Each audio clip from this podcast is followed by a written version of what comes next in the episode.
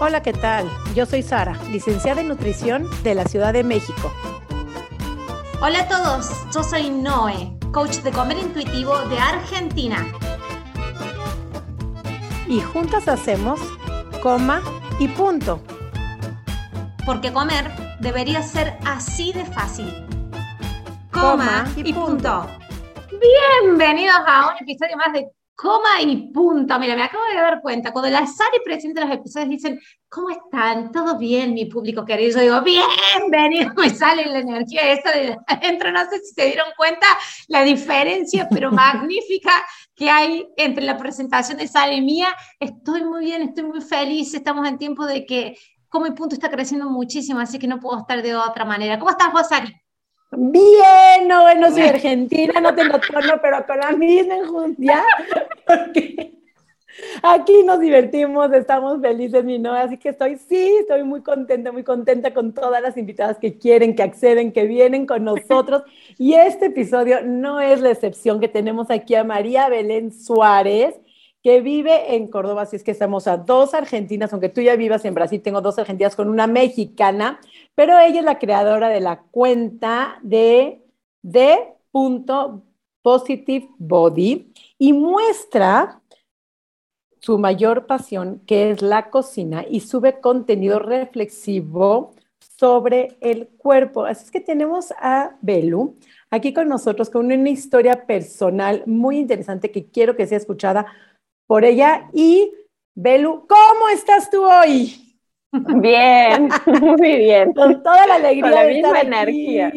en coma y punto, felices. Qué padre, qué padre, qué, qué, lindo. ¿Vieron ya cómo la pasamos aquí? Es, es una charla entre amigas, un café entre amigas donde la pasamos lindísimo y por eso comentábamos que hacer episodios de coma y punto es una pasión, porque nos enriquecemos todas, nos conocemos, nos unimos gente de todo el mundo y no esta no va a ser la excepción aquí con Velos, es que platícanos cómo creas tu cuenta y qué te hace llegar al día de hoy, donde estás hoy, donde te etiquetaste para querer venir a, de, a coma y punto y poder transmitir tu mensaje, tu historia personal.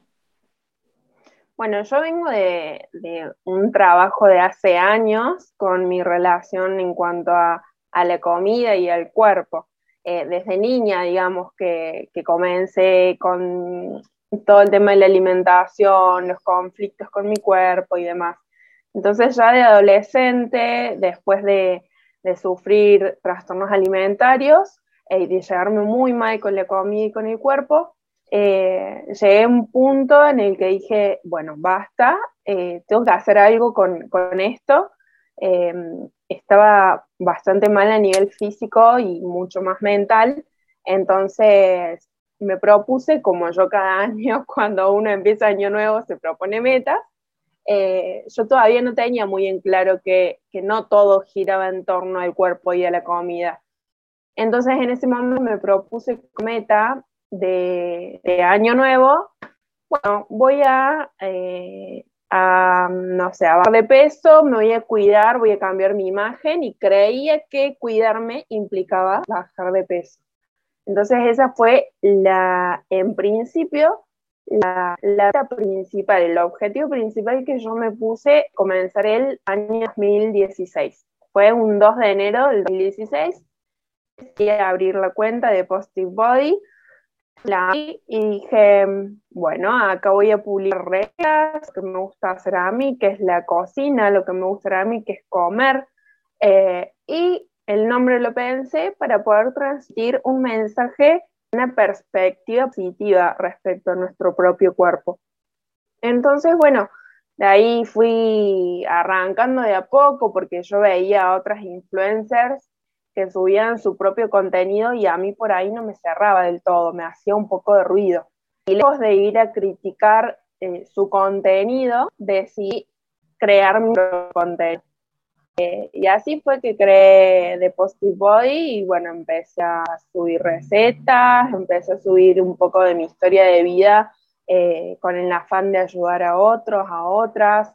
Eh, y bueno, y así fue creciendo de a poco lo, lo, que hoy es, diría que mi mejor creación porque me siento muy acompañada, muy acompañada a través de una pantalla, por ahí parece no sé, hasta raro o ilógico, no sé, pero mm, yo me siento muy acompañada, por ahí me escriben eh, seguidoras o seguidores y, me agradecen o, me dicen que los ayudo, que los acompaño y, y en realidad yo les digo que les devuelvo lo que me dan, porque a mí me hacen sentir muy bien, entonces yo quiero devolverles eso. Desde el año 2016 que dijiste, bueno, voy a, voy a comenzar un cambio con mi cuerpo, hay algo que tiene que cambiar, definitivamente hay algo que tiene que cambiar, que lo asociabas mucho en tu cabeza a bajar de peso y, y empezar como un estilo de vida que es lo que más o menos nos venden por ahí en redes sociales. ¿En qué momento empezaste a, concebir, digamos, esto de habitar tu cuerpo y estar en paz con tu cuerpo desde otro lado? Desde, y si no tiene que ver con el peso, y si, y si tiene que ver con esto de una sensación de paz, ¿en qué momento te empezaste a dar cuenta de esto? Porque del 2016 hasta ahora seguramente empezaste a tener muchas revelaciones, porque como todo en nuestro camino empezamos, creo que todas empezamos creyendo de que y eventualmente voy a bajar de peso, ¿viste? Porque ahí es eventualmente donde voy a sentirme bien y en el medio del camino te das cuenta de otras cosas. ¿Cómo fue tu darte cuenta? Y en realidad, como les decía al principio, es un trabajo de hace años y en estos años, en estos cinco años, digamos ya casi seis, em, he tenido muchos altibajos, muchos. Eh, he cambiado de parecer mil veces, he estado en guerra con mi cuerpo mil veces, me he reconciliado con mi cuerpo mil y una veces, o sea, estuve con muchísimos cambios, cambios hasta el día de hoy, por ahí me cuesta aceptarme y son días y, en realidad el darme cuenta fue entender que, que así como yo no podía ser perfecta, eh, y creer que la EGAES iba a ser la perfección, tampoco eh, el amor o la relación con mi cuerpo iba a ser perfecta. Entonces ahí fue que, entendí que, que, esto del amor propio, que al final termina siendo también como un mandato a veces, porque te dicen, amate tal cual sos. Y por ahí una es como que dice, ¿cómo? o sea, me están pidiendo algo que, que no nos han enseñado nunca y ahora de repente es otra exigencia más. Entonces, bueno, yo hago terapia, eh, voy, hago un tratamiento y bueno, con ayuda profesional, con ayuda de amigas, de amigos, de mi familia, con el entorno, fue que empecé a, a descubrir que podía tener una mejor relación con mi cuerpo y con la comida y que no tenía que ver con el bajar de peso, que si quería bajar de peso iba a ser una consecuencia del bienestar que yo iba a, comenzar a, sentir y, también algo que entendí que hoy llevo un poco como bandera es que el bienestar es un trayecto de diferentes emociones. Es como que no es eh, el bienestar ahí un, algo, como decía recién, perfecto, que se alcanza una sola vez, se logra una sola vez y, y queda ahí, quedas en un estado de bienestar que no te lo quita nadie. No, es un trayecto, pasas por muchas emociones, un día estás bien, un día estás mal, un día te miras al espejo y decís, qué diosa hermosa, empoderada que estoy, y otro día capaz te sentís mal. Entonces, el darme cuenta y empezar a llevarme mejor con el cuerpo fue todo un trabajo, fue todo un trabajo, fue eh, proponerme al menos, no sé, digo por ahí, bueno, aunque sea hoy, hoy no más, voy a ser un poquito más compasiva conmigo misma. Si no me sale, bueno, no me sale, perdón cuerpo, perdón Belu, no te salió hoy, mañana vemos. Pero siempre les digo a, quienes me escriben, es de a poco, muy de a poco y con paciencia. Yo les digo, por favor, ténganse paciencia. Es una paciencia que yo no tengo a veces, pero siempre remarco eso de la paciencia y de la autocompasión. Yo creo que si hay algo que extrañamos en el proceso de querer sanar nuestra, nuestra, nuestra relación con nuestro cuerpo y con la comida y la paciencia. Y eso me quedó re claro con tu proceso, con el proceso de todas las chicas que sigo, con mi proceso de esto de que creíamos en estas fórmulas mágicas, ¿no? Viste, de que era cuando bajar de peso todo iba a estar bien y, y básicamente la vida te da a entender de que no es así, de que es como que también empezamos a madurar como vemos la vida en general también, y en esto de que no hay absolutos, absolutos permanentes, sino de que esto también de disfrutar lo que es hoy, porque las cosas son volátiles muchas veces, son volátiles y eso también lo reflejamos en la relación que tenemos con el cuerpo. No todos los días nos sentimos de 10 con nuestro cuerpo. Sí, cuando estamos saliendo de un TCA, van a empezar como a, a, ser mayores, capaz que los días que te empiezas a sentir mejor, sí, y antes eran muchos días que te sentías mal y van a empezar a ser capaz que menos, hasta que se puede lograr esto de decir, me siento en mayor frecuencia, lo que no significa de que nunca me siento mal, me siento en mayor frecuencia, bien conmigo mismo, y ya sé el camino mental, y ya sé, digamos, los pasos y cómo me tengo que hablar y la, y, y la predisposición que tengo que tener para caer más en sentirme bien a caer en esos pozos oscuros que caes, mentales y emocionales, cuando estás transitando un TCA. Pero eso no significa, no, no, te asegura nada en la vida en cuanto a de que todo va a ser permanente. Y yo creo de que eso es uno de los aprendizajes. Aprendemos a ver la vida con lo que real, fuera de esas burbujas de ilusión, que es por lo general lo que nos venden las redes sociales y lo que queremos comprar. Eso de inmediatez e ilusión. Y caemos en una vida que es como más real. con todos sus matices. con todos sus matices y lo que me gusta de tu cuenta, con lo que me gusta de tu cuenta es lo que recién lo recalcaba de decir, qué lindo, ¿no? Porque hay terapias paralelas para la reconciliación con la comida, dejar de tener una relación conflictiva con la comida de amor, odio y miedo, y miedo como se tiene en un TCA, para pasar a decir, manipulo la comida, cocino, me divierto y soy creativa en algo que me ocasionaba tanta guerra. En la comida es re lindo. Es por eso que ayudas a mucha gente. Contame un poquito de eso, cómo fue esto de, no sé si siempre es que te gustó cocinar, me imagino que sí, dijiste que te, que te gustaba cocinar. ¿Y cómo dijiste, bueno, lo puedo utilizar para sanar? Que seguramente te ayudó a sanar. Sí, en realidad yo debo haber nacido con un batidor en la mano porque amo cocinar desde chiquita, o sea, es mi mayor pasión. No sé en qué momento de mi vida dudé de qué era lo que me gustaba, porque realmente si algo, hay algo que me gusta es cocinar. Eh, desde chiquita, desde muy chiquita, calculo que 5 o 6 años, yo cocinaba con, con mis hermanas, galletitas, que de maicena, que cositas así que eran como más simples. Eh, y bueno, fui creciendo en la cocina, mi mamá siempre fue muy hábil, muy creativa y, demás, entonces yo fui siguiendo sus pasos también con, con solo verla, eh, con ver programas en la tele de cocina, eh, también eso me, me, encantaba, me entusiasmaba mucho.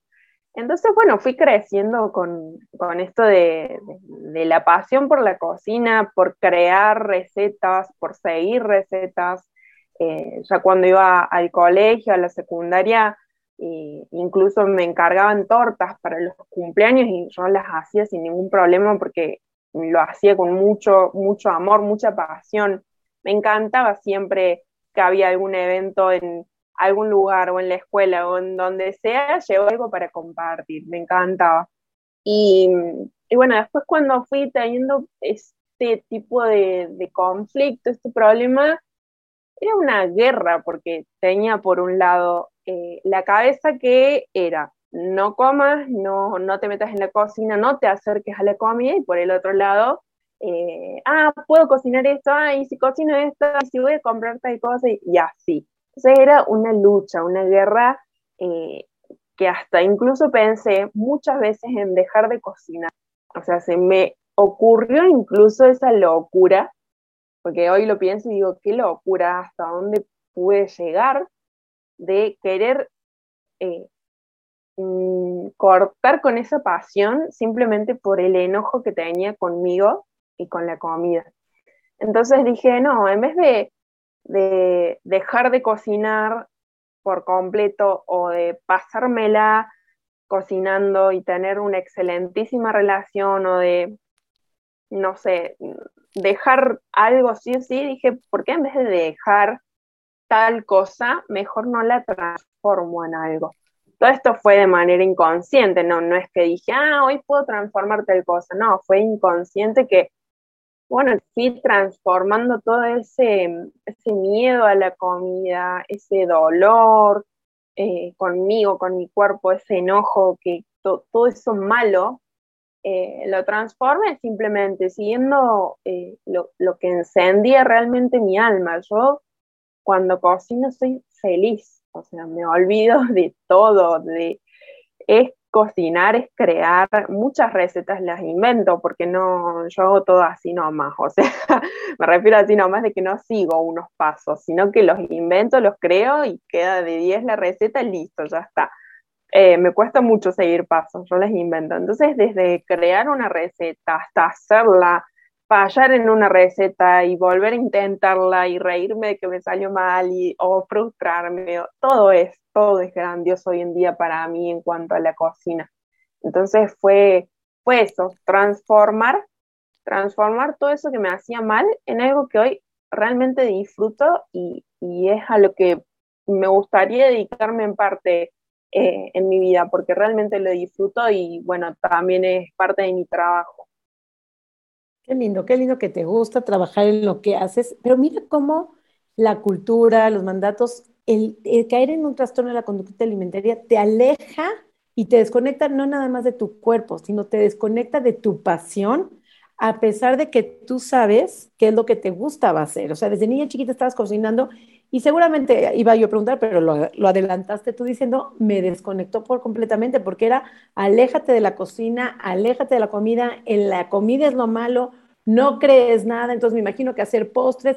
Y mira cómo el sesgo, seguramente una de mis pacientes que le encanta escuchar este episodio, también ella es pastelera, que seguramente nos está escuchando en este momento, ella es pastelera y habita en un cuerpo grande. Y cómo el sesgo también es claro, porque se la pasa haciendo pasteles, seguramente come pasteles y seguramente está como está. Entonces, todas esas creencias también creemos que el chef, porque claro, en todas las películas nos ponen al chef gordito, nunca te han demostrado un chef flaquito. Entonces, de niños nos van moldeando esa mente que todos los chefs, ¿cómo te imaginas el chef, el sombrerito, el bigote así y la persona gorda? Entonces, ahí todas esas cosas, esas imágenes te van creando. Entonces, claro, da miedo estar gordo, da miedo ser gordo, entonces me alejo de ser chef. Entonces, la parte hermosa que tú tienes es que pudiste hacer trabajo de recuperación y vaya trabajo que has hecho, porque el llegar a entender que tienes que tener paciencia, que hay días no tan buenos, que hay días donde tienes que ser gentil y compasiva contigo, es un trabajo que toma tiempo. Imagino que ese trabajo lo has hecho a raíz del tiempo y has vuelto a ti y has reconocido que te gusta y ya no te da miedo cocinar, porque también me he encontrado con bastantes pacientes que ni siquiera saben cocinar porque sí les dio miedo meterse a la cocina como si fuera envenenarlas la comida, porque la comida es el culpable de estar como estás y por eso estás como estás. Entonces ni siquiera se atrevieron. Y la cocina no es nada más que práctica, gusto y pasión, pero es práctica. Podrá el arroz no salirte las primeras tres, pero a la cuarta ya seguramente sale pero tendrás que echar a perder muchísima comida. Pero si estás enemistada, tienes una mala relación, crees que es el enemigo, el culpable de todas tus tragedias, la culpable de todos tus males, claro que no te atreves ni a tocarla, porque da miedo. Y el que tú hayas logrado y entrar a la cocina, liberarte y salir de esa soledad, como se vive en un TCA, en un trastorno de la conducta alimentaria, es liberador y poderte enfrentar, y no nada más enfrentar, sino compartir. Y no nada más compartir, ahora a través de tu cuenta, poder ayudar con mensajes de aceptación, de cocinas y compartir lo que más te gusta, que son tus recetas. Es un trabajo muy hermoso que te ha llevado hasta donde, lo que has crecido y has llegado hasta donde has llegado a través del amor, de tu recuperación y de tu trabajo. Hermoso, Belu. Me encanta verte donde estás hoy en día. Gracias. O sea que me imagino de que tener un TCA y que te guste cocinar es como un cirujano que le dé miedo a la sangre, básicamente. O sea, no funciona, no funciona. Y, y, vuelvo a insistir en esto. Yo en algún momento tuve que también, yo, a mí no me gusta cocinar, es más, yo tengo una pareja que cocina, el hombre cocina y recién me preguntaba la Sara y me dice, ¿quién está cocinando? Y le digo, Fabio está cocinando. nunca, me, nunca es como que, y es más, mi mamá no le gusta cocinar tampoco, mi hermana sí, pero yo en algún momento tuve que como sanar esa relación metiéndome, digamos, en la manipulación del alimento, pero solamente como terapia de, puedo estar. ¿Por qué me refiero a esto? Este es el punto que quiero hacer. Cuando nuestra relación con los alimentos es de miedo, por lo general estamos a dos pasos de generar comportamientos compulsivos con la comida. Nadie va a comer algo lento si tenés miedo. Si lo comes, lo vas a comer rápido porque hay miedo. de base. ¿Se entiende esto? Entonces, fíjate, no puedo tener comida en casa, no la tengo en casa porque la comida me controla a mí.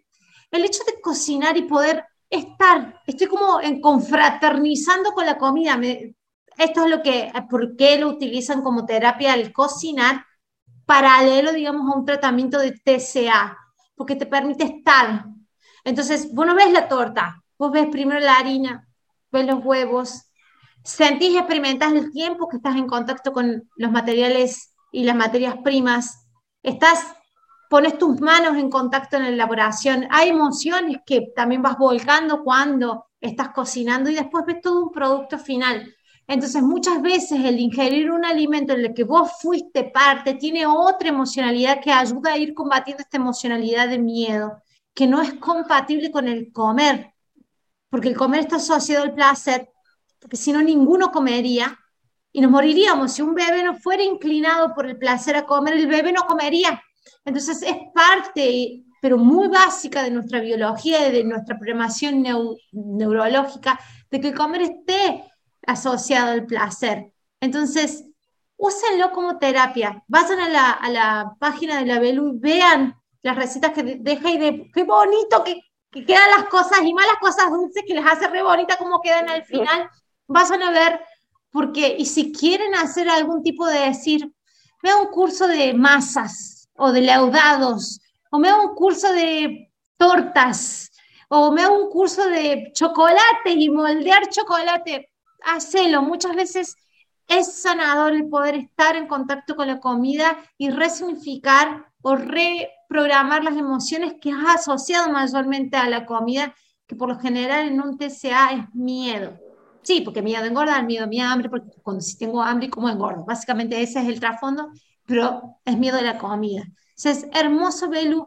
Belu, me gustaría que, que puedas dejar un mensaje a las personas que están en un proceso, que son las personas que seguramente se comunican con vos, pero si vos tuvieras que resumir y dejar en claro absolutamente alguna cosa que les quieras dejar en claro, es decir, o más allá del tiempo, la paciencia y esto que decís, es volátil, no es siempre igual. ¿Qué es lo que es imprescindible que una persona de que sabe que se quiere recuperar de un TCA y va a empezar a transitar, digamos, un camino de reconciliación, tanto con la imagen corporal como con la comida, debiera saber. ¿Cuál sería tu mensaje? Yo creo que hay, hay dos pasos en principio que creo y considero muy importantes. Eh, el primero es poder darse cuenta, ya sea solo, sola o con la ayuda de alguien, que tienes un problema, que algo anda mal, que algo no te está haciendo sentir bien, que algo te está alejando del ser vos, ese ya es el primer paso y es un gran paso, un paso enorme. Y el segundo paso, que también es igual de importante o más importante, es, bueno, me di cuenta que tengo un problema o que no me estoy sintiendo bien, pido ayuda. Entonces esos dos pasos me parecen fundamentales darte cuenta y luego acudir a la ayuda desde tu entorno, a lo profesional, a lo que puedas, ya eso en principio, como para empezar, digamos, es como para empezar, ya eh, darte cuenta y pedir ayuda, ya es el paso, o sea, es un paso enorme. Y de ahí en el proceso, como decía recién, la paciencia, el tiempo, la compasión, la autocompasión, eh, mirarse con un poquito de amor, pero tampoco exigirse tanto esto de amate tal cual sos, eh, no, me tengo que amar sí o sí así como soy. No, también entender que si uno quiere cambiar algo de su cuerpo, lo puede hacer siempre desde el lado del bienestar, de lo que a uno le hace sentir bien, de, lejos de lo que, de las normas, de lo que se, se pide, de lo que se exige, eh, siempre tratando de ir por, por el lado de, del deseo, me han enseñado mucho, em, de seguir nuestros propios deseos, de escuchar nuestras necesidades. Y entender esto me gustaría decir también, entender que, que un trastorno alimentario tiene fecha de caducidad. A mí me costó entender eso, pero bueno, un trastorno alimentario, es mentira eso para mí, ¿no? eh, es mentir eso de que vas a convivir toda tu vida con un TCA. He escuchado mucho que tenés que aprender a vivir con tu TCA, con tu enfermedad, con tu trastorno, con tu desorden, como le llamen. He escuchado mucho eso. Y, y por ahí escucharlo es, es muy pesado, ¿no? Porque una se condiciona y dice, ah, bueno, listo, si voy a vivir toda mi vida con esto, entonces, ¿para qué me voy a esforzar en salir adelante o en recuperarme? No, sí se puede salir de esto, sí te puedes recuperar. Recuperar habla de volver a tener algo que se perdió, ¿no? Entonces, todas las cosas que perdiste, esos momentos de la vida, esos vínculos o la vida misma, las puedes volver a tener, puedes volver a tener eso e incluso más se puede recuperar. Entonces eso, tener en cuenta que un trastorno alimentario tiene fecha de vencimiento y en un momento, en un momento, te deja de ser funcional. Ya no te sirve, ni vos le servís al, TCA. Eso creo que es también importantísimo dejárselo en claro a uno mismo.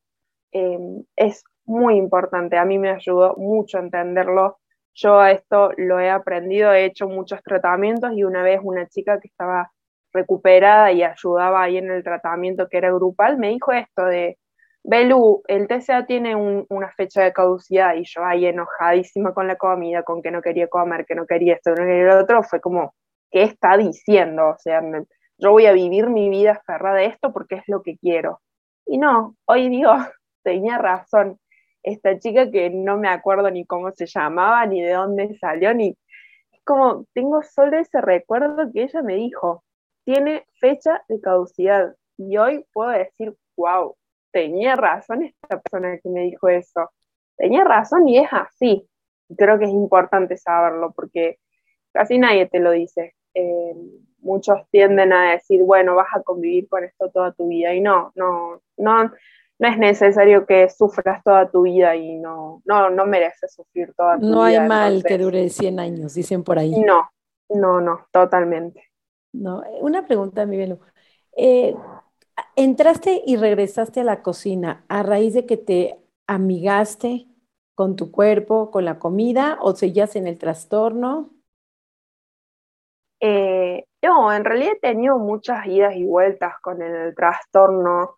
Em, partiendo de la base que desde el primer tratamiento que hice, la médica que nos atendía tenía muchas normas para el tratamiento, ¿no? Y, una de esas normas era no cocinar. O sea, yo, yo, me encontré... en tu esencia, imagínate. Me encontré en ese tratamiento con esa norma y fue terrible. Em, y una vez me puse así, me acuerdo que, que me puse a hacer eh, un dulce de batata que quería hacer y, y bueno, me la se enteró y, fue como, me retó, digamos, se enojó porque yo había roto una regla que era la de cocinar. Yo ahí me sentí tan mal, tan mal, que después me, me costó mucho volver a cocinar porque digo, uy, está re mal lo que estoy haciendo. Estoy cocinando y por algo capaz no tengo que cocinar y por algo me retó y, por, y entonces fue eh, muy duro porque no era solamente mi voz que me decía no cocines, sino que eran otras voces que capaz se había quedado en esta de profesionales, no, no, y de profesionales, entonces crees que estás haciendo algo mal y no nada más te desconectaron de tu cuerpo, te desconectaron de, desconectaron de tu esencia, entonces siempre decimos cuando uno empieza a comer y cuando uno sale de este mal, la creatividad viene a flote. sí. Empezaste a cocinar, empezaste a sentir su esencia, te dio sentido de vida y empezaste a vivir y ayudar a los demás. Y eso es lo que queremos transmitir. Cuando uno logra salir de un trastorno, logra salir de una compulsión, logra salir de la restricción, logra salir de las dietas. Porque hacer dieta de alguna manera, a lo mejor nos van a caer aquí aguacates, mi noe, pero hacer dietas es un trastorno de la conducta alimentaria, es una mala relación con la dieta, con, el cuerpo, con la comida, es relacionarse mal porque te hacen creer que no mereces comer cuando lo más natural es comer. Por eso este episodio de Comi.constantemente constantemente estamos recordando que hay otras maneras de vivir y existen otras maneras de vivir. Y platícanos al día de hoy cómo es que sales y cómo es tu vida actualmente para ir cerrando este episodio. Y yo logré salir con mucha ayuda de, mi entorno y mucha ayuda profesional. Em, ya hace dos años que, estoy en, otro tratamiento con otras profesionales que me han ayudado muchísimo, muchísimo en mi proceso. Eh, han estado durante mi proceso en estos últimos dos años eh, de una manera tal que me ha ayudado a crecer enormemente. Eh, entonces, eso es fundamental para mí. Lamentablemente, lastimosamente, en Argentina y no sé en otros países es muy difícil acudir a profesionales de la salud si no tenés los recursos, digamos, pero es muy importante poder hacerlo, recurrir a la salud pública, a lo que se pueda, y si no a un familiar, a un amigo, a una amiga, a, quien sea, poder eh, recibir ayuda. Desde algún lado es muy importante poder recibir ayuda, el estar acompañado. A mí eso es lo que más me sirve, estar acompañada. Eh, me ayuda a que yo logre salir, y no solamente salir del trastorno alimentario, sino salir de, que al fin y al cabo creo que una sale de, esa cárcel de la que está metida y de, una misma, de ese encierro que uno tiene, y empezar a salir también afuera, ¿no? con amigas, salir con mi familia, disfrutar momentos. Eso, eso fue salir para mí. Y, y bueno, hoy en día, como les decía recién, vivo en un trayecto constante de, emociones diversas que ninguna está bien, ninguna está mal, todas son válidas y, estoy tratando de amigarme constantemente con ellas y con, todas las emociones, mis emociones, ponerme o permitirme la angustia algún día. Eh, y bueno, hay muchas cosas que me cuestan al día de hoy, pero ya no estoy absolutamente en un, en el lugar de un trastorno alimentario, ya no, no pertenezco ahí, no, no estoy más en ese lugar, entonces hoy mi vida es diferente. Eh, creo que cuando te permitís eh, conocer lo que es realmente la vida, ya no quieres volver nunca más a, un trastorno alimentario, nunca más. Conoces la vida y ya está, es un pie de ida. No, casi que no se puede volver atrás, ni se puede forzar. Yo no puedo ni forzarlo, o sea, no puedo decir, bueno, como antes, eh, hoy voy a hacer tal cosa que me lleve a bajar de peso. No, directamente no puedo hacerla, mi cuerpo no me lo permite, yo no me lo permito, no, no puedo forzarlo, no puedo forzarlo. Así que hoy mi vida es completamente diferente, vivo mucho más tranquila, más serena, más feliz, más contenta y, y voy por el lado del disfrute siempre que puedo. Me encanta, me encanta Belu porque Belu creo de que si hay, hubiera yo grabado cuando yo salí, digamos, de todo lo que es trastornos, las palabras que usé, usé las palabras muy similares a vos, Belu. Y esto que, y esto que quede claro, de que en algún momento yo también me creí el discurso de que es algo con lo que tenés que convivir toda la vida, y se lo dijeron mis papás y eventualmente toda la familia hace una proyección, toda la vida parece mucho tiempo, ¿no? Entonces hace una proyección para que toda la vida tener que estar cargando con algo de que no se va a sentir tan cómodo muchas veces esos pronósticos te, sacan hasta la posibilidad de decir, puede que haya una solución, sí. Y no estoy diciéndote que en todos los casos sea igual, puede que no sea igual el tiempo, pero eventualmente hoy cada vez tenemos más testimonios y, y, más estadísticas de que sí son reversibles. Y más con el avance que hay en neurociencias, de que hay una reversión, una reeducación. Y esta palabra de que eh, utilizó una influencia, no me acuerdo quién es que lo leí en su, en su página de Instagram, que dice, no es una recuperación, yo tuve una renovación.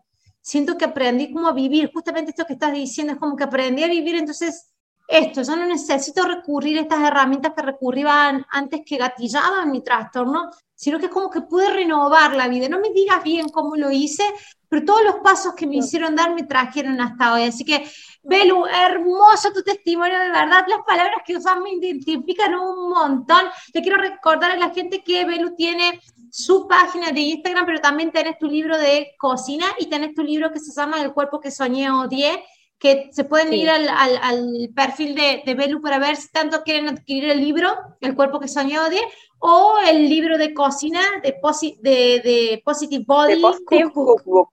O sea, además escritora, además de cocinera, escritora. escritora.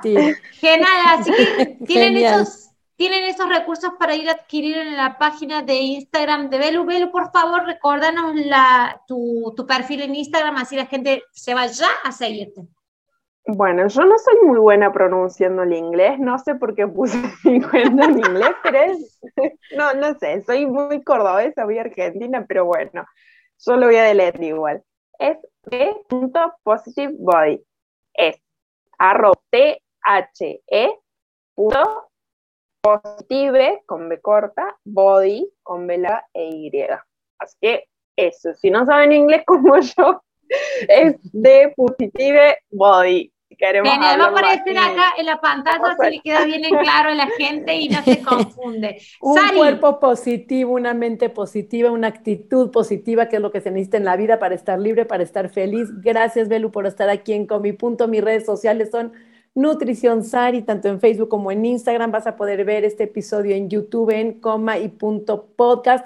Así aquí en el YouTube es el behind the scenes, detrás de las escenas, nos puedes ver a todas las caras, lo que nos divertimos, lo que convivimos, lo que nos conmueve en cada historia, que son parte de eh, Con mi punto. Y siempre te decimos, recomiéndalo si conoces a alguien que le puede servir, que le pueda gustar, que le pueda hacer sentido. Eh, te lo va a agradecer mucho. Y Noé, por favor, cierra este poderoso y lindo y conmovedor episodio. Muchísimas gracias a todos los que están del otro lado de la pantalla o escuchándonos por el medio que sea. Mi redes sociales son Mi Cuerpo Sin Reglas, tanto en Instagram como en Facebook, como también en mi canal de YouTube, donde también puedes ver estas grabaciones de podcast de Come Punto retransmitido. Muchísimas gracias, de verdad. Sin ustedes no estaríamos haciendo este podcast. Sin la Belu hoy, que es parte de Come Punto, tampoco, así que agradecida eternamente hasta la semana que viene con otro episodio más de Coma y Punto. Chao, chao. Coma y Punto.